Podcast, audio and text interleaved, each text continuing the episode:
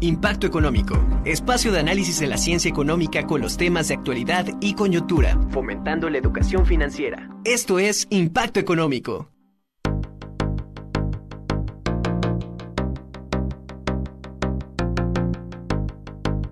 ¿Qué tal? ¿Cómo están? Muy buenas tardes. Un gusto estar con ustedes como todos los lunes hablando de temas de interés para usted, pero sobre todo para su monedero. Y es que hoy, de verdad, tenemos hoy sí un programa de super lujo porque de nuevo estamos en la en la situación que antes estábamos, pero mejorados, Nacho. Pues sí, porque tenemos lo mejor de ambos mundos. Hoy estamos una vez más juntos, emitiendo desde la misma cabina y también estamos conectados con nuestros compañeros de conducción, pues tratando de disfrutar este maravilloso lunes de impacto económico, con un tema que está interesantísimo, ¿verdad? Por supuesto, pero nos presentamos hoy Ariadna Hernández y Nacho Trujillo. Y hoy vamos a presentar un tema muy importante, Nacho. Así es, porque ¿cuántos y cuántos de todos nosotros hemos tenido en algún momento alguna situación que nos requiere pues más solvencia de la que nos da nuestro sueldo o nuestro salario?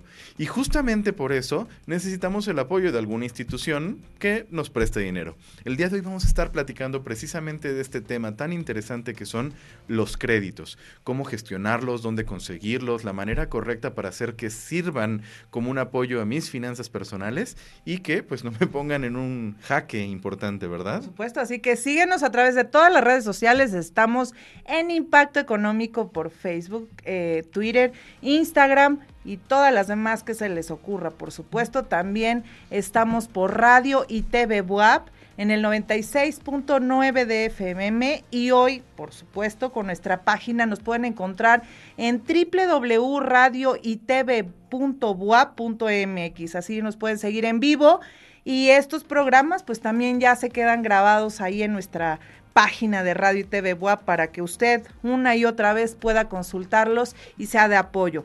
Pero vamos a, comentar qué será un crédito si bien es un préstamo que lo podemos utilizar para ah, solventar algunas situaciones emergentes, eh, de diferente forma, porque cada quien lo utiliza de acuerdo a sus necesidades.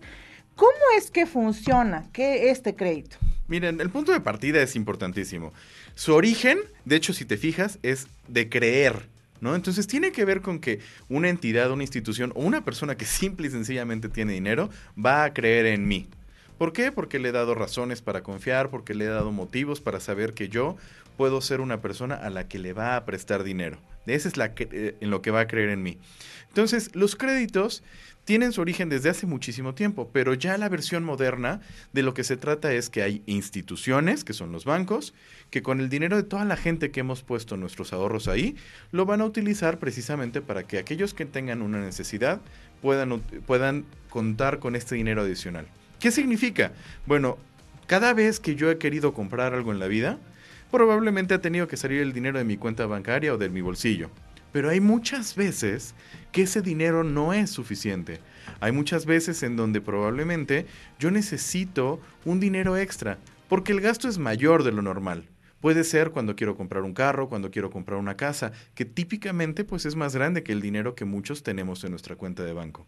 Entonces, ahí es donde entran los créditos, precisamente como una manera de apoyarnos a el día de hoy, tener a esas cosas que me hacen falta y que yo necesito para pues digámoslo así, tener una vida un poquito más cómoda. Claro, y puede ser el crédito para un negocio o los famosos créditos estudiantiles que también ahora son muy comunes, sobre todo en Estados Unidos y para algunas universidades privadas. Entonces hay una diversidad de créditos, pero para esto hay que tener buen historial crediticio, que Jorge Durán nos va a comentar cómo mantener este historial. George, te saludo con mucho gusto. Así es, Ari, ¿cómo están? Muy buenas tardes. Pues mira, yo aquí muy contento de estar con ustedes, viendo los que están allá conduciendo desde la cabina. La verdad los felicito, se ven muy bien los dos. Eh, quiero comentarles que para poder tener un buen historial crediticio y no caer en un tema de endeudamiento, necesitamos hacer realmente una verdadera planeación financiera. ¿Y cómo es esto? Tenemos que revisar cuál es nuestra capacidad de pago. En, en el presupuesto nosotros podemos ver cuáles son nuestros ingresos, cuáles son nuestros gastos. Necesitamos saber que si nuestras deudas representan más, menos del 40% de nuestros ingresos, seremos aptos para poder tener un crédito. Sin embargo, Si nuestras deudas representan más del 70% de nuestros ingresos, lo mejor es que en este momento no solicitemos un crédito. La mayoría de las personas solicitan un crédito porque no les está alcanzando la quincena. Y entonces, ¿qué hacen? Recurren al banco a solicitar un préstamo personal, un crédito sobre nómina. Y es el peor error. ¿Por qué, qué pasa? Que normalmente dices, es que no me está alcanzando la quincena y pido un préstamo. ¿Qué va a pasar en la siguiente quincena, en el siguiente mes? que no vas a tener la capacidad para poder pagar ese préstamo, porque lejos de beneficiarte de tener un dinero adicional a tus ingresos, lo que vas a hacer es adquirir un nuevo compromiso, una nueva deuda, y con esto vas a caer en un tema de endeudamiento. Entonces, realmente no sería la, la mejor opción poder solicitar un crédito. En este caso, lo que tendríamos que hacer es buscar tener ingresos adicionales y adicionalmente reducir gastos. Y esto lo podemos revisar en el presupuesto, cuáles son nuestros ingresos, cuáles son nuestros gastos, e identificar en qué, qué estamos haciendo mal. Y es que, mira, déjame decirte que pagar a tiempo, ya sea la totalidad de tu, de tu pago o, o, lo que te corresponda, nos va a ayudar a mantener un mejor historial crediticio y además de todo, nos va a ayudar a mantener un mejor score, porque dentro del buro de crédito manejan el score y esto es una herramienta que se utiliza para poder medir el riesgo de una persona si tiene la capacidad de pago o si, puede, o si está cayendo en un tema de incumplimiento. Y de esa manera te asigna un, número, ya sea un 1, un 2, dependiendo. Normalmente las personas que están en 1 pues tienen un buen historial crediticio. Digamos que esta es la carta de recomendación para poder eh, saber las instituciones financieras qué tan apto eres para solicitar un crédito y si eres además buen pagador. Y pues simplemente hagamos una planeación financiera y nos debemos apegar a nuestro presupuesto querido Jorge, y la verdad es que creo que aquí hay una reflexión bien linda que, que, que, nos hace con este tema de nuestra proporción entre las deudas y el ingreso que tenemos, ¿no? Porque ¿cuántos de ustedes, y a mí me ha pasado, que nos queda todavía mucha semana al final de mi quincena? ¿No? Entonces, esta manera en la que tú estás proponiendo que tengamos nuestros gastos bien medidos para que cuando nos endeudemos, entonces sea estratégico y nos ayude precisamente a no endeudarnos todavía más, me parece increíblemente bueno. América, cuéntame un poquito tú, ¿qué otras recomendaciones tendrías para decir a la gente para que considere si vale la pena solicitar un crédito o no? Hola, antes que nada, pues buenas tardes, es un gusto estar con ustedes, como cada lunes. Y, pues como comentabas anteriormente, es muy importante saber por qué queremos solicitar un crédito.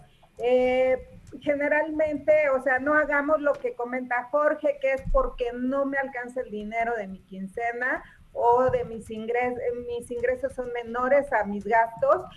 Eh, los créditos es recomendable utilizarlos si vamos a acceder a un crédito, que sea por un proyecto o por un algo ya específico que eh, como comentabas anteriormente, rebasa de eh, nuestras cuentas de ahorros o de nuestro dinero que tenemos ahí para cierto proyecto, este, pues bien podemos solicitar un crédito. Hay diferentes tipos de crédito, pero cosas que tenemos que tomar muy en cuenta es eh, hacerlo con una institución financiera que cumpla todos los requisitos, que esté totalmente regulada y, también este, podemos, ¿por qué no pedir dos o tres opciones y tomar la que mejor nos convenga de acuerdo a las cláusulas del contrato y las condiciones del crédito?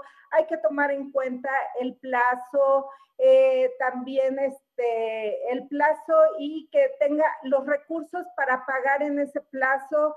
También tenemos, eh, debemos tomar en cuenta eh, que en este transcurso de tiempo pueden surgir algunos inconvenientes y también hay que tomarlos en cuenta. También es importante el historial crediticio. No solamente esto me va a ayudar a que me otorguen un crédito, sino que también me va a beneficiar en la tasa de interés que me, que me ofrezcan por este por tener un buen historial crediticio y la capacidad a lo mejor del crédito, la eh, capacidad de pago es muy importante. Hay que tener en cuenta que debemos pagar oportunamente y las condiciones del contrato como comisiones y tasa de interés.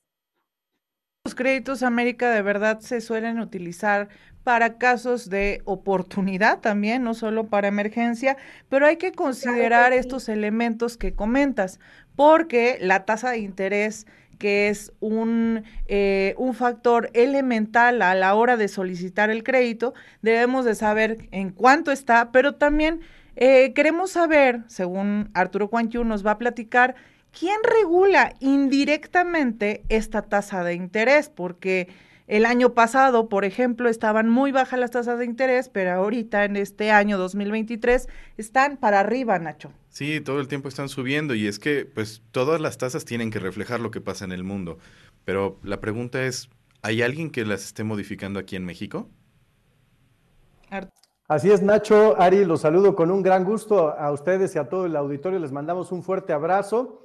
Y bueno, efectivamente hay algo aquí importante. En los deportes regularmente le llaman el timing, es, es decir, que debe de ser en el momento justo para poder lograr un resultado. ¿A qué me refiero con esto? Que efectivamente hay que conocer el momento que se está viviendo respecto a las tasas de interés para poder decidir tomar un crédito o no. Y efectivamente, el organismo que en el caso de México regula es el Banco de México es un organismo que es independiente y que él de alguna manera busca salvaguardar todos los intereses monetarios de nuestro país. Y dicen, bueno, pero a mí, pues, ¿de qué manera me afecta o de qué manera me beneficia el Banco de México? De una manera muy simple. Cuando los precios están subiendo, le llamamos a eso inflación. Y entonces el Banco de México, al ver que los precios están para arriba y para arriba y para arriba, entonces, ellos dicen, vamos a subir la tasa de interés. ¿Para qué?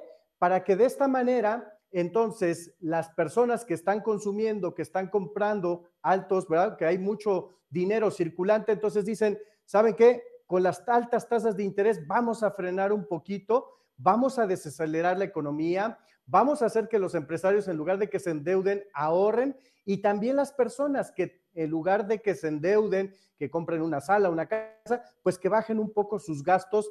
¿Para qué? Para que de esta manera se frene un poquito el consumo que se está dando en el mercado y de esta manera entonces los precios van a bajar.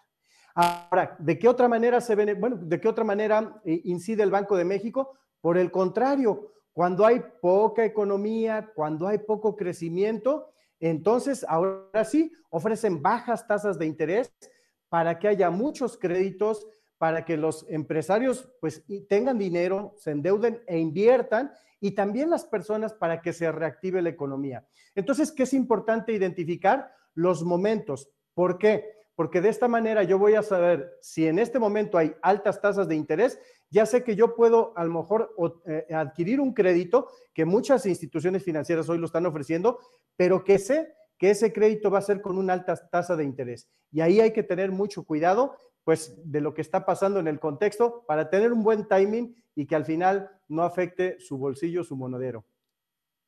Y creo que tienes mucha razón en este punto, porque el Banco de México lo que está tratando de hacer todo el tiempo es pues que la cantidad de dinero sea suficiente. Y esto significa pues jugar entre balancear dos cosas. Uno, que tengamos nuestro dinero metido en el banco invertido y haciendo cosas. Y dos, que lo estemos gastando. Cuando están las tasas de interés así de altas, típicamente es el gobierno diciendo, bueno, el Banco Central diciendo, ¿sabes qué? Este es momento de que le paren con el gasto. ¿Cómo? Como bien dijiste, haciendo que los créditos se vuelvan muy costosos. Y fíjense, hoy por hoy tenemos diferentes datos que Banco de México también nos hace públicos para saber cómo nos está yendo respecto al tema de crédito. Y notarás lo siguiente, Ari, fíjate que hay distintas clases de créditos. Están, por ejemplo, el crédito eh, de las tarjetas, está un crédito personal que es como para los negocios, créditos de nómina, automotrices, hipotecarios. Cada uno de estos distintos créditos, precisamente por el destino al cual tú le vas a dar el dinero que pides prestado, tiene tasas de interés diferentes. Entonces, ¿cuál crees tú que sea el crédito más costoso? Ay, el personal. Sí, sin lugar a dudas. Para comprarte ropitas, zapatitos y esas cosas. Entonces, el crédito personal básicamente es yo voy y pido dinero y no le digo al banco ni para qué lo voy a utilizar, ¿no? Entonces, el crédito personal pues es el más costoso. En promedio, un crédito personal está costando 46% de tasa de interés Estás al año. diciendo promedio, porque En entonces, promedio. imagínate, para llegar al promedio, ¿cuánto tiene que ser la tasa? Yo he visto tasas hasta del 80%, ¿no? Sí, dependiendo de diferentes instituciones te van a dar una tasa mayor o menor, pero en promedio está por ahí. Ahora, por ejemplo, el de las tarjetas de crédito, que ya es como te hicieron un estudio profundo y lo estás utilizando de manera eh, habitual, está en 35% el promedio. Cuando hablamos de un crédito de nómina, es decir, que tú ya tienes un trabajo, un ingreso y, tu nómina sirve como respaldo para decir si vas a pagar, el crédito baja a 26%. El automotriz, 12.5. Y fíjate, el crédito más económico que típicamente podemos encontrar los mexicanos es el que se utiliza para comprar nuestra casa o remodelarla, el crédito hipotecario. En México el promedio está en un 9%. Y fíjate qué interesante, hoy por hoy la tasa de interés de CETES es un 10% aproximadamente. Eso quiere decir que nos cuesta menos pagar el crédito de nuestra casa cuando la contratamos a través de un crédito bancario o del Infonavit, que lo que el banco está pagando porque le pres- perdón, que lo que el gobierno federal está pagando porque le presten a él. ¿No? Entonces está muy, muy curioso porque pues al fin y al cabo esto está hablando de que la economía, pues realmente lo que es el gobierno nos está diciendo, deja de gastar tantito deja de pedir dinero prestado, porque al fin y al cabo, pues estamos saliendo de una pandemia, ¿no? Entonces, eso tiene que ver con tantas y tantas personas que han necesitado dinero para volver a tener liquidez. Los plazos, rapidísimo. Los plazos típicamente van de 0 a 12 meses, es decir, la mayor cantidad de los préstamos tiene que ver con menos de un año. Pero existe una proporción importante de créditos que se van a más de 5 años. Entonces, esto es, es curioso, aproximadamente el 23% de los créditos son de más de 5 años. Entonces, pues ahí habría que revisar. Yo ahí les recomiendo qué pueden hacer si ya están solicitando un crédito o están pensando en solicitar un crédito. Lo que yo les recomiendo es que se metan al simulador de créditos de la Conducef. Este es muy bueno, se meten así, le dan en el Google Conducef, simulador de créditos, les va a aparecer, incluso si quieren también se los compartimos a través de nuestras redes sociales y entonces les pueden hacer eh, una combinación muy interesante, desde cuánto quieres que te presten, cuál es el plazo, cuál es la tasa de interés ma- que ofrecen, la más barata según el banco y ahí entonces tú empiezas a hacer tu checklist, empiezas a palomear la opción que más te conviene, porque como ya lo comentó Nacho, depende el banco, va a ser la oferta del crédito, del plazo y sobre todo la tasa que hay que tenerle mucho cuidado. Sí, y me parece muy interesante que existan estas opciones, porque así pu- yo puedo jugar un poquito y mover los parámetros, ¿no? Decir, ah, ¿y qué pasa si lo pido por más tiempo o por menos? Y si me cambia la tasa, eh, oye, ¿podré pagar esta mensualidad de lo que me va a tocar en el crédito? O mejor pido un monto más bajo. Entonces, es padre que podamos jugar con esto y los simuladores son una excelente herramienta para ello. Y ahora también hay que tomar en consideración que a partir de la pandemia todo se ha modificado y entre ellos los créditos que te prestan solo el 40% de tu ingreso disponible. O sea, ya no es como antes que ganabas 10 mil pesos y te podían prestar 100 mil, sino que ahora te hacen una verificación y solo el 40% de tu ingreso disponible, es decir, si ganas 10 mil y no tienes crédito de otra de otro lado, solamente te podrían prestar hasta 40, hasta, hasta 4 mil pesos de forma mensual. Entonces ahí habría que tenerle cuidado, Nachito. Sí, me suena que la gente realmente, la gente en los bancos realmente aprendió después de la crisis del 2008, que fue justamente por prestar dinero a lo loco. Así es. Y por eso Jorge Durán también nos va a comentar sobre los saldos insolutos, Jorge. Así es, Ari. ¿Cómo estás? Muy buenas tardes. Fíjate que te, te quería comentar. eh, un saldo insoluto, pues es una de las maneras mejores de poder adquirir un crédito. Es la cantidad de una deuda que no ha sido cubierta.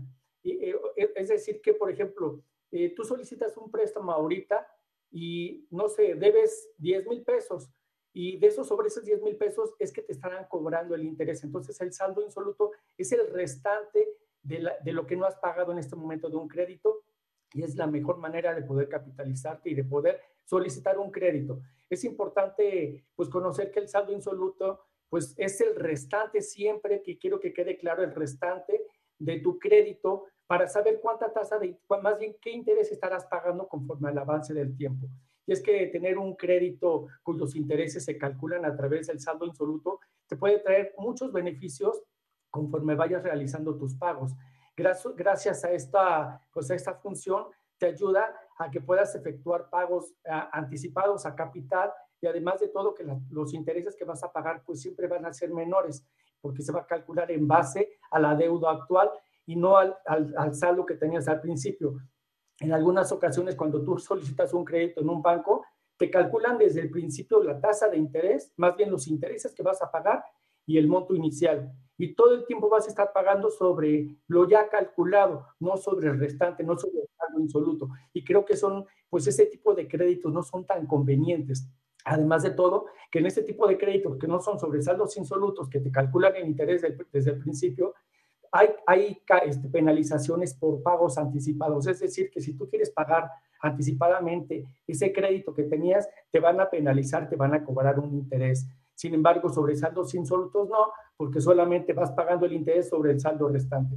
Y cuando solicitemos un crédito, creo que es la mejor manera de poder pues solicitarlo y revisar que es una manera conveniente de que eh, pues tomemos esta parte del crédito. Exactamente, y es que en, definitiva siempre es mejor pagar lo más pronto posible. Dicen por ahí que hasta se duerme mejor. Y, bueno, precisamente los saldos insolutos, en la medida en la que yo le pueda adelantar a mi deuda, pues me convendrá porque hasta voy a pagar menos intereses y voy a terminar mucho más rápido. Pero me llama la atención una parte que, pues, ahorita nos describiste muchos términos, Jorge, pero eh, creo que América eh, como experta en temas de contratos y demás, vas a vernos hablar muy bien acerca de todas las diferentes letras chiquitas que tenemos que ser muy cuidadosos de revisar al momento de solicitar un crédito, porque al fin y al cabo, haber un contrato de por medio con el banco y pues sería importantísimo saber qué clase de sorpresas nos vamos a llevar. ¿O tú qué opinas, América? Sí, Nacho, tienes razón. Este, pues de lo que hablaba Jorge y de lo que han estado hablando nuestros compañeros este, en sus aportaciones, es muy importante este, toda esta información que tenemos, que el plazo, que la tasa de interés, eh, si pago anticipado, qué beneficio tengo, o si voy a tener este beneficio de que se acabe mi deuda y ya no pagar más intereses. Eh, las penalizaciones, todo esto se engloba en nuestro contrato, nuestro contrato de crédito que hacemos con la institución este, bancaria, la financiera. Eh, con esta institución, ellos van a poner las cláusulas. Eh, el, contrato es de dos partes, el contratante, los dos contratantes, tanto la institución como, por ejemplo, yo si quiero solicitar un crédito, entonces la institución va a poner las cláusulas, las condiciones, este, todo, las estipulaciones de este contrato.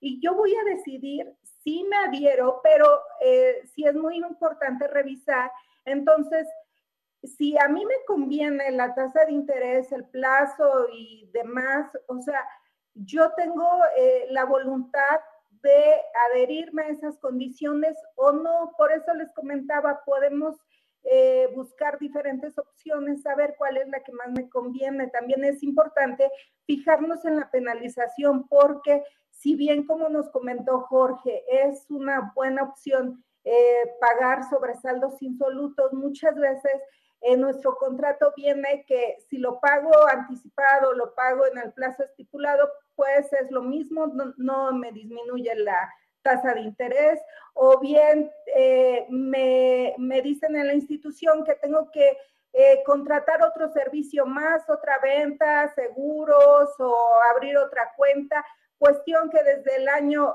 2014, 10 de abril 2014, este, queda prohibido eh, esta, este, digo, atar las ventas con un crédito. Entonces, tengamos mucho cuidado y revisemos las letras chiquitas que aunque nos dé flojera, este, pues es muy importante ver las condiciones a, los que a las que nos vamos a someter.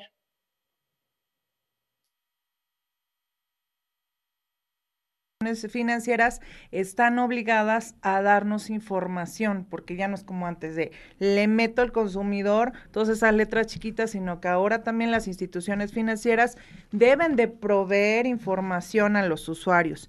Y por otra parte, creo, Nacho, que un crédito debe de ser para generar también recursos. Y Arturo Cuanquiu, quien es experto en estos temas, nos va a hablar si el crédito debe de ser un pasivo o un activo. Arturo. Así es, Ari. Fíjate que algo que es muy importante es primero preguntarme para qué quiero ese crédito, porque llega el momento en que empiezo a recibir mensajes a través de las aplicaciones, a través de correos electrónicos, donde el banco me está ofreciendo una gran oportunidad. Dice, tienes este dinero en tus manos prácticamente, solo dale clic aquí y te lo depositamos. Bueno, es muy importante cuestionarnos para qué lo voy a utilizar. Y sin duda alguna, no es lo mismo que yo decida, por ejemplo, comprar una pantalla, ¿verdad? Para tenerla en mi casa, que eso se convierte en un pasivo. ¿Qué quiere decir? Que no me va a generar ningún bien, no me va a dar ninguna rentabilidad. Y dices, bueno, ya salió una pantalla más grande, ahora quiero tener casi, casi como cine en mi casa. Bueno, si te sobra el dinero y si no tienes ningún otro gasto o nada que hacer, pues adelante. Sin embargo, es muy importante distinguir que esta pantalla, quizás si tú estás dentro de un restaurante y a lo mejor va a cumplir una función en específico esa pantalla para la atención de tus clientes y la compras, entonces ya cambia completamente el sentido y se convierte en un activo. ¿Por qué? Porque es un elemento que va a estar brindando servicio en tu eh, negocio. Ahora, es importante destacar, lo más importante es invertir en activos, es decir, en todo aquello que me va a generar dinero o una rentabilidad o que voy a obtener un fruto respecto a ello. A lo mejor dices, me voy a, pedir un crédito para poder hacer un curso que necesito especializarme y después con ese curso voy a poder ofrecer cierto tipo de servicios a cierto tipo de clientes y entonces eso se va a reflejar en dinerito. Por el contrario, si dices, ese dinero lo quiero y me voy a vacacionar, ok, vendrás muy relajado pero muy probablemente no vas a tener esos nuevos clientes y entonces te vas a ver con la disyuntiva de decir, caray, sí me fui a relajar 15 días, 8 días, pero ahora estoy sufriendo las consecuencias. Mucho ojo, hay que en todo momento estarnos enfocando en buscar esos créditos y ese dinero para tus herramientas de trabajo, para un beneficio que te va a generar dinerito o rentabilidad y vas a estar más tranquilo y contento. Y sin lugar a duda creo que definitivamente esta es como de las distinciones más importantes que hacen que el crédito se pueda convertir desde una gran bendición y uno de los mejores instrumentos que existen en el, en el, sistema financiero a la peor de las maldiciones.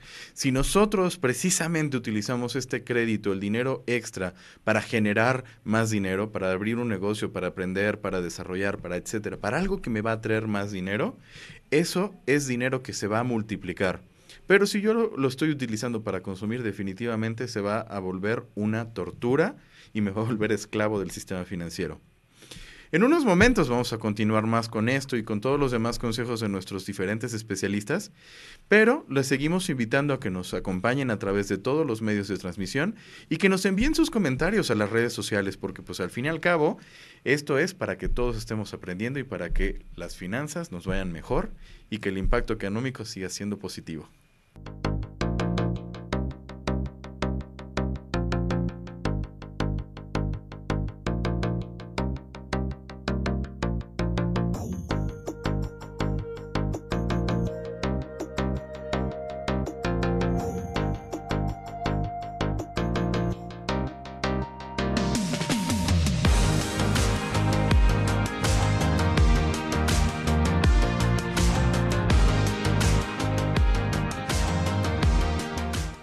estamos de vuelta ya otra vez aquí en Impacto Económico con este tema tan interesante que son cómo gestionar los créditos. Y precisamente nos, vestimos de gala porque tenemos un invitado que nos va a hablar un poquito más a detalle de esto, ¿no, Ari? Claro que sí, él es Israel George de Olarte, ¿es correcto tu apellido? De Olarte George. De Olarte George, quien es profesor investigador de la Facultad de Economía. Y él como experto nos va a comentar esta serie de elementos que implica tomar en consideración para la gestión del crédito. Nacho. Así es, porque George, eh, tenemos aquí como algunas dudas, ¿no? Ya empezamos a platicar un poquito acerca de este papel de Banco de México para hablar como del tema de las tasas de interés, pero la pregunta es, ¿cómo la utiliza? O sea, ¿de qué manera combate la inflación a través de la tasa de interés? Eh, antes que nada, muchas gracias por la invitación, Ari, Nacho. Es un placer de verdad estar aquí con ustedes. Y sobre todo, uno como economista siempre busca los espacios para poder eh, pues llevar lo que uno sabe, ¿no? Y poder compartir un poquito y esperando que sea de su gran utilidad. Bien, ahora, con respecto a lo que comentabas, Nacho, es importante mencionar el contexto en el que en este momento se está moviendo la economía. Yo les comento a mis alumnos, por ejemplo, que el combate a la inflación es como el combate a la temperatura en un niño, ¿no? O sea, todos sabemos que no te puede subir la temperatura a más de 38, 39 grados. Al 40 ya sales corriendo al hospital porque sigue la convulsión, ¿no? Algo similar sucede con la economía. Cuando las tasas de inflación aumentan más allá de los dos dígitos, o sea, el 10%, cuando alcanzan este techo, nos preocupamos mucho porque sigue una espiral inflacionaria. Esto es, yo por ejemplo produzco, no sé, celulares, ¿no? Este celular me costó a mí producirlo 10 mil pesos, lo vendo a 15 mil. Cuando me doy la media vuelta y voy a comprar los insumos, resulta que producirlo ya me cuesta 12, 14, 16. Yo regreso al mercado y lo vuelvo a subir de precio. Esto se puede descontrolar. Digo, nosotros ya lo vivimos, bueno, para los que ya tenemos algunos añitos, los que en mi caso ya somos de la generación de 1900 y Portillo, ¿no?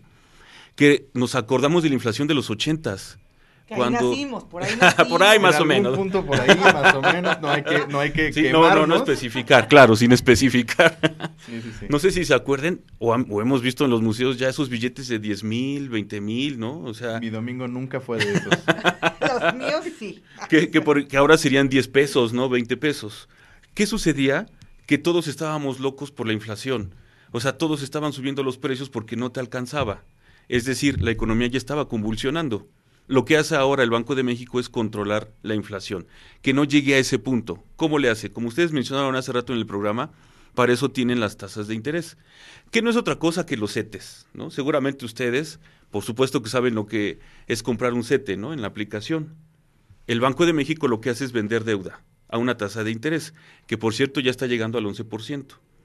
¿Quiénes compran esa deuda? Y ahí viene el control de la inflación. La compramos nosotros, como simples ciudadanos a pie, pero también la compran los bancos. O sea, cualquier banco lo que hace es con su portafolio de inversión, un porcentaje lo dedica a comprar CETES. Y entonces cuando van al mercado de acciones y dicen, ah, mira, los CETES están al 10%, los compran y esa tasa de interés les sirve de referencia para cobrar la tasa de interés a las demás personas, perdón, que van y también adquieren un crédito. Y entonces, esto significaría que, dado que el gobierno está cobrando ahorita del 10, casi llegando al 11, entonces los bancos lo utilizan como referencia para decir, bueno, si yo llego al banco y yo pido mi crédito, me van a cobrar más allá de eso, porque soy más riesgoso que el gobierno, ¿no? Claro, más bien el, lo que hace el banco es comprar el crédito al banco. Y entonces lo que sucede es que eso nosotros le llamamos tasa de interés interbancaria o de referencia, pero que es precisamente lo que tú acabas de mencionar. Bueno, si la tasa de interés está al 11%, pues ese es mi, piso, ¿no? De ahí me voy para arriba. Entonces, cada que el Banco de México está subiendo las tasas de interés, a nosotros también nos la están subiendo. Y eso, como ustedes mencionaron hace rato, es el mensaje de deja de consumir, ¿no? Deja de consumir y con eso la demanda se va a contraer y los precios también tienen que hacer lo mismo. Ahora, lo preocupante en este caso es que aún a pesar de que las tasas de interés están aumentando, la inflación no está cediendo a los niveles que uno está esperando. Sí, la inflación ha estado vuelta loca desde el año pasado, ¿no? Ha estado crece y crece, las cosas han estado volviéndose más y más costosas. Pero cuéntanos un poquito, ¿qué es lo que ha, cómo ha sido el comportamiento de la inflación en los últimos meses, años tal vez? Claro, mira, esta inflación que ha sido un poco, eh, como tú lo dices, eh, inédita, eh, empezó a subir por allá de finales del 2021. incluso eh, nos preguntaban así en los salones o personas que, nos pedían opinión o profesional, cuánto iba a durar, ¿no? Porque, y nosotros decíamos, mm, dos, tres mesecitos, no más allá. Ya está durando más, fue todo el 2022 y por allá de noviembre se llegó a especular que ya estaba alcanzando los dos dígitos la inflación, por allá del 11, 12%, lo cual ya es preocupante. En economía nosotros eh, vemos que hay diferentes elementos para controlar la tasa de inflación. Una es la masa monetaria, que es lo que ustedes comentaron. Aumenta la tasa de interés y que disminuya la demanda. Lo preocupante es cuando la inflación se debe a situaciones reales, es decir, a que la producción, que en este caso es el Producto Interno Bruto, este, no alcance para todos los demás y eso significa que, por ejemplo, aquí hay tres computadoras, pero habemos 80 personas que las quieren, ¿no? ¿Qué va a pasar con el precio de las computadoras? Se va a disparar. Y eso ya no lo puede controlar el Banco de México. Y esos son los elementos, son parte de estos elementos que utiliza el Banco de México para establecer una tasa de interés o qué otros elementos? Claro, eh, muy buena pregunta. Mira, los elementos que toma en cuenta el Banco de México, uno por supuesto es el Producto Interno Bruto. Es decir, si está aumentando el Producto Interno Bruto, puede aumentar la inflación y con ello la tasa de interés. Si disminuye el Producto Interno Bruto, ahí es un problema porque sí puede aumentar más inflación de lo que puedes controlar, ¿no? Otro elemento a, considerar, por ejemplo, es la velocidad en que nosotros consumimos. Después de que salimos de la pandemia, empezamos a consumir más que, en, o sea, en el 2023 consumimos más que en el 2022. Eso también es un hecho, ¿no? O sea, nosotros lo vivimos. Nos salíamos, consumíamos muy poco. Salimos y empezamos a ir al cine, empezamos a comprar, a comprar y aumentaron los precios. Otro elemento a considerar, y ese ya no depende del Banco de México, es la tasa de interés de la Fed en Estados Unidos. Y esta también está aumentando continuamente. ¿Por qué? Porque si Estados Unidos aumenta las tasas de interés, por supuesto los inversionistas van a ir donde les ofrezcan mejores rendimientos, ¿no? Y todos los demás países van a tener que ajustarse a esa tasa de interés. Entre otros elementos, por supuesto. Por supuesto. Nacho. Sí, creo que otro de los elementos que también se vuelve importante en, esta mezcla es la tasa de desempleo, ¿no? Que, que, juega un papel importante en su relación con la inflación. ¿O, me equivoco? No, claro que sí, es muy importante. Mira, como mencionaste, o mencionó, se mencionó en el bloque anterior, la tasa de interés es como que su, su objetivo es mantener un equilibrio en la economía, ¿no? O algo así como una válvula de escape. Si bien controla la inflación, lo que hace la tasa de interés al aumentar es, como también ustedes comentaron, disminuye la inversión. O sea, nosotros queremos poner un negocio, ¿no? Nos lleva, no sé, o nos pide dos, dos millones de pesos montarlo, ¿no? Vamos al banco y nos, nos cobran una tasa de interés determinada, supongamos 5%. Ah, ok, vamos a entrarle, ¿no? Entramos, ponemos el negocio, generamos empleo, etcétera. Pero si está aumentando la tasa de interés como actualmente está sucediendo, esto puede asfixiar la economía también. O sea, si bien le estamos bajando la temperatura al niño, si lo, si lo, si lo seguimos poniendo con hielos y agua, lo vamos a ahogar. Es algo similar. Entonces, sí se debe tener mucho cuidado y en esto, por supuesto, que está viendo el Banco de México, hace muchos análisis, de hecho, eh, publican informes trimestrales eh, donde están diciendo, bueno, así va el PIB, así va la inflación, así van todos los elementos y esta es nuestra decisión de tasa de interés. Entonces, con respecto al empleo, hay como una relación inversa al aumentar la tasa de interés se generan menos empleo por lo mismo y hay que tener cuidado con eso. Es como, perdón, es como un medicamento, o sea, te lo dan, pero también tiene sus repercusiones, ¿no? Sus efectos secundarios. Claro, así es. Y es que a mí me llama la atención de siempre, ¿no? Que, que lo mencionaste, ¿no? El Banco Central de Estados Unidos, la Fed, tiene de los dos. O sea, a él lo, lo miden con su tasa de inflación y la tasa de interés, pero también con la tasa de desempleo. Y aquí en México, pues nada más nos fijamos como en las primeras dos. Sí, porque es un tema muy controversial, ¿no? O sea, por un lado apoyas a disminuir la inflación, pero por otro lado, este, contraes todo el crédito empresarial, ¿no? Entonces ahí es una complicación. Te agradecemos como siempre tu participación al nuestro amigo Israel de Olarte George quien es profesor investigador de la Facultad de Economía de la UAP. Este es tu programa. Muchísimas gracias. Muchas gracias por la invitación y espero que no sea la última. Por supuesto. Muchas gracias. Y aparte, bueno, hablando de George, precisamente, nuestro amigo Jorge Durán tiene más información acerca de esta práctica que tienen algunas instituciones de crédito que hacen que cuando yo llego y solicito un, uno, me obligan a contratar algún otro instrumento o, cuando yo contrato un seguro o una pensión o una cosa, en automático me están también metiendo un crédito. Entonces esto se vuelve una mezcla interesante que pues nos puede llevar a gastar más de lo que debemos. Pero ¿por qué no nos hablas más al respecto, querido amigo George?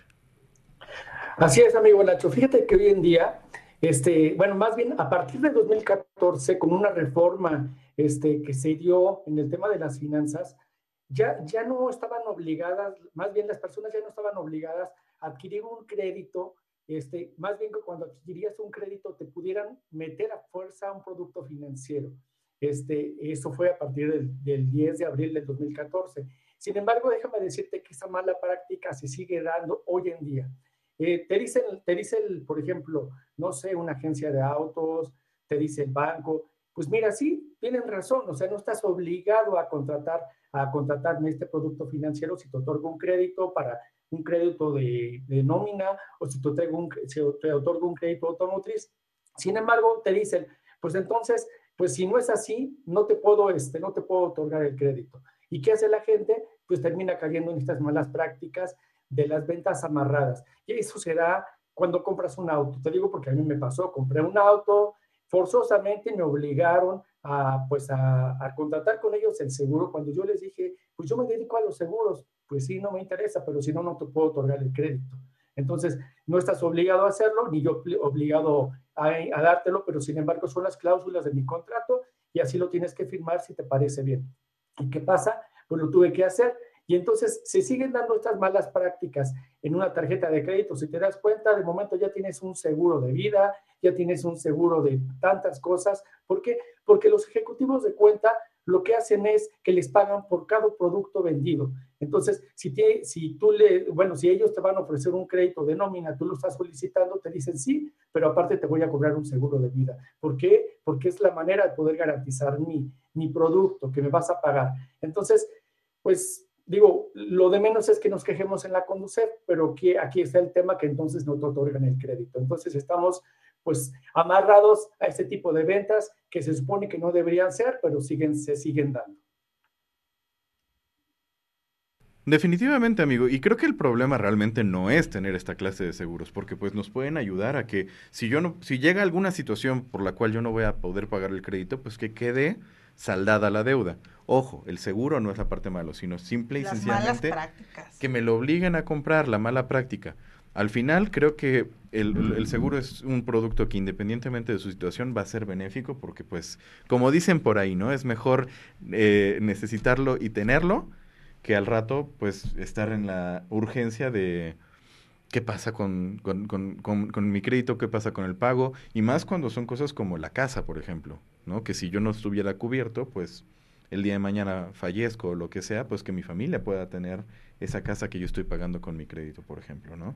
Sí, hay que tener mucho cuidado porque es este, te, te, hacen una serie de artimañas, también me pasó igual que Jorge, a la hora de comprar el vehículo, que aún cuando eres financiero, o sea, debes de poner mucha atención porque te meten cosas que ni siquiera las habías pedido, pero ya te hicieron unas modificaciones a mí en mi vehículo, me pusieron que, que financiara, este, no sé, algo que se podía pagar en efectivo en una sola exhibición, pero para generarte intereses. Entonces hay que estar pero con doble ojo. Como financieros estamos más obligados porque si no luego nos quemamos. pero también nos sucede, ¿eh? Pero también, nos pasa, todos, todos, todos. Todos creo que Creo que lo, que lo que nos hace especialistas es el haber cometido muchos de estos errores. Totalmente, pasar por cada uno de ellos para poder dar consejos de qué no hacer. Y bueno, Nacho, tú que eres experto en tecnología, nos vas a hablar de esta aplicación que se llama Senfi. ¿De qué se trata? Sí, sin lugar a dudas, hay una gran cantidad de aplicaciones que te pueden servir para manejar los temas de créditos. Yo me encontré con esta, que está muy interesante porque me ayuda a revisar cómo está mi salud financiera. Hace una revisión de mi buró de crédito y entonces ve cuál es mi, calificación y más o menos también me ayuda a saber hasta dónde podría endeudarme, si puedo o no solicitar un crédito, si me convendría o no entonces, me parece como muy, muy buena opción. Y fíjense, yo hasta también con esta aprendí algo. Resulta que un elemento importante al momento de determinar mi calificación crediticia es cuántas veces se ha revisado mi buro de crédito. Porque, pues, si, imagínense esto, aparentemente los bancos se dieron cuenta de este patrón. Si yo estoy en una situación comprometida en donde, pues, difícilmente podría pagar un crédito, voy a pedir un crédito en el banco A, en el banco B, en el banco C y voy por todos lados y cada uno de ellos hace una revisión de mi historial. Entonces, si yo tengo un eh, patrón en donde he revisado más de tres veces mi historial crediticio durante un periodo de 30 días, eso lo ven como una muy mala señal las instituciones y, y muchas de ellas ya están tomando la decisión de no prestarme dinero Sí, lo estoy presentando. Pero eso es que tú, que tú como persona, porque a mí, por ejemplo, me llegan este alertas de que otras instituciones financieras están revisando mi historial crediticio. No, incluso, o sea, no tengo que ser yo el que la esté revisando. Con que yo tenga revisiones quiere decir que a alguien le di la autorización para ver mi historial y entonces esa persona lo está revisando por algo. O sea, no es que yo me meta tres veces a ver mi buró, sino que se metió el banco A para ver si me da el crédito, se metió el banco B para ver si me da crédito, se metió la agencia de autos porque le solicité un financiamiento para un vehículo. Entonces, si yo tengo tres revisiones, mías o de alguna institución, en automático es como una alerta de, mm, hay que tener cuidado con esta persona. Ah, sí. Aunque ahí, ahí, yo tendría mis asegúnes. Yo también. Es algo que aprendí hace un mes que fue que instalé la aplicación. Y ahí mismo me dan ese, ese, ese referente, ¿no? Como un dato muy importante que la mayoría de las personas probablemente no, no conocemos. Pero justamente ahorita te mencioné tantas y tantas veces el buró de crédito que la pregunta realmente es, ¿será que esto es eh, una entidad malvada o eh, yo no sé, América, ¿tú qué opinas? ¿no? ¿Cuál, ¿De qué se trata el buró? ¿Cuál es su finalidad? Eh, ¿Me sirve o no me sirve? ¿Estoy en él? ¿Eso es un problema? Cuéntanos un poquito más al respecto.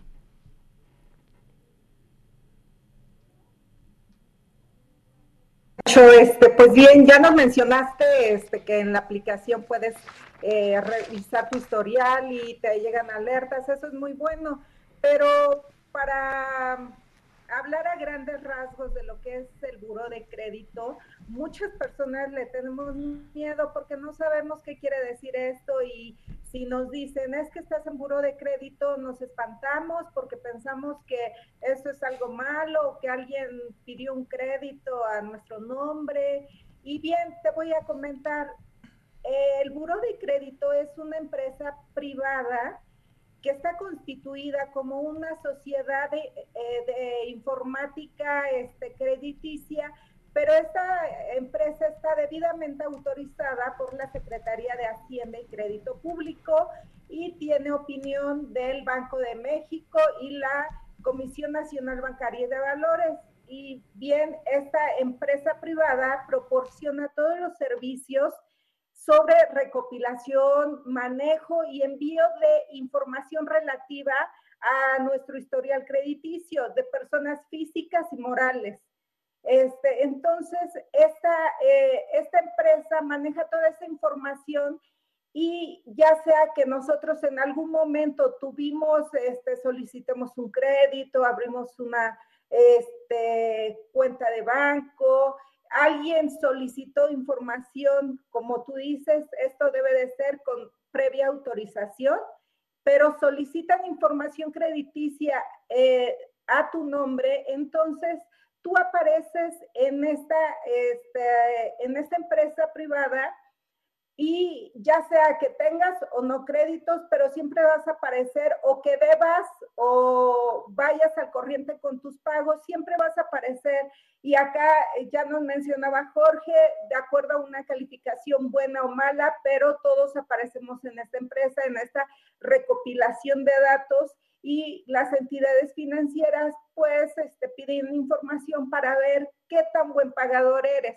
Entonces, y gracias a esta información que tenemos y a la calificación que nos dan de acuerdo a nuestro, este, nuestros pagos, si somos buenos pagadores, si pagamos, pero pagamos después de las fechas de pago, todo esto aparece en esta empresa. Importante para quien va a recibir el crédito o también quien lo va a otorgar. Pero quisiera darles unos datos del Banco Mundial referente a los países de América Latina que tienen mayores créditos. Y Chile, por ejemplo, el 88.60% tiene algún crédito bancario seguido por Bolivia, Brasil, Perú, Colombia, Paraguay, Ecuador y para el caso de México el 29%. Ahora, bueno, estos son datos de instituciones oficiales. Habría que desmenuzar la información porque cuántos mexicanos mexicanos no están solicitando créditos, pero que desafortunadamente, y eso se va pues hacia la reflexión, los están solicitando a través de instituciones que no son oficiales y que muchas de ellas nos hacen perder nuestro patrimonio porque son créditos no formales. Entonces, aguas ahí también con los créditos no formales. Sí, definitivamente hay muchísima gente que tiene préstamos y que los ha pedido con el amigo, con el compadre o con el prestamista o el agiotista que le llaman en algunos lados. Y pues eso no está considerado dentro de esta estadística porque tampoco te da el amparo de saber que te están prestando en condiciones justas. ¿no? En condiciones que tienen que ver con, pues sí, efectivamente hacerte una evaluación, hacerte un perfil y saber que, pues no se están pasando de lanza contigo al cobrarte tasas de interés, pues desproporcionadas, ¿no? Sí, por eso Arturo Cuanquio nos va a comentar esta diferencia que debemos de considerar entre una tasa de interés fija y una variable, porque hay un mundo. Arturo. Así es, Ari. Y nada más para referencia de lo que están compartiendo, el CIPRES es el sistema de registro de prestadores de servicios financieros y ahí justamente pueden verificar toda la información que acaban de compartir. Eh, efectivamente, hay dos, bueno, hay más tipos, pero digamos los más comunes es la tasa variable y la tasa fija. ¿A qué se refiere esto? Bueno, simple y sencillamente, cuando yo voy a adquirir un crédito a tasa fija, quiere decir que regularmente ya me van a cobrar una tasa de interés y muchas veces inclusive esos montos van ya en mensualidades congeladas. Es decir, si yo voy a pagar 12 mil pesos en 12 meses, pues me van a, a sumar mil pesos mensuales. Es decir, mil pesos es lo que tengo que cubrir. Ahora, ¿qué pasa cuando es una tasa variable? Pues está sujeta justamente a lo que estamos viviendo hoy en nuestro país, que hay una variación dependiendo de las regulaciones o de las directrices del Banco de México. Y bueno, últimamente la tendencia ha sido elevar las tasas de interés y eso significa que si yo adquirí un crédito por esos 12 mil pesos, con una tasa de interés que es variable, quiere decir que muchas veces puede subir o bajar, que regularmente ahorita tiene una tendencia hacia arriba, entonces yo estaría pagando más de mil pesos eh, mensuales. ¿Por qué? Porque quizás la tasa de interés es elevada. Y además va a ir aumentando y eso significa que va a ir incrementando los intereses que yo tengo que pagar. Así es que ponga mucha atención cómo es que usted va a pactar su próximo crédito. Ahora, muy importante, regularmente los especialistas nos recomiendan que para adquirir un crédito en el corto plazo a veces es conveniente la tasa variable porque quizás no es un monto tan elevado. Pero ¿qué pasa en el largo plazo? Bueno, ahí, pues ahí sí podemos ponernos, como dicen, con los cabellos de punta y me incluyo, aunque no tengo poquitos, pero nos podemos poner con los cabellos de punta porque a veces las altas tasas de interés, al rato resulta que seguimos pagando intereses, intereses y no vemos el fin de pagar nuestra casa porque gran parte de ese dinero se abona a intereses y no a capital. Así es que mucha atención. Y sí, definitivamente que hay que fijarnos en que la cantidad de intereses que esté pagando sea la más estratégicamente pequeña. Y otro de los puntos importantes, querido Jorge Durán, pues es precisamente la longitud de lo que va a durar el crédito. ¿no? Este, si estamos hablando del plazo corto o plazo largo, ¿qué cosas adicionales tendríamos que tomar en cuenta? Así es, fíjate que hoy en día eh, muchas de las tiendas departamentales, muchos de los bancos ofrecen largos plazos o pagos pequeños, esto con el fin de que sean más accesibles los créditos. Sin embargo, sin embargo, déjame decirte que es una de las maneras menos recomendables para poder utilizar un crédito. Realmente me atrevo a decir que no conviene solicitar un crédito con un plazo muy largo y menos con un, con un pago pequeño.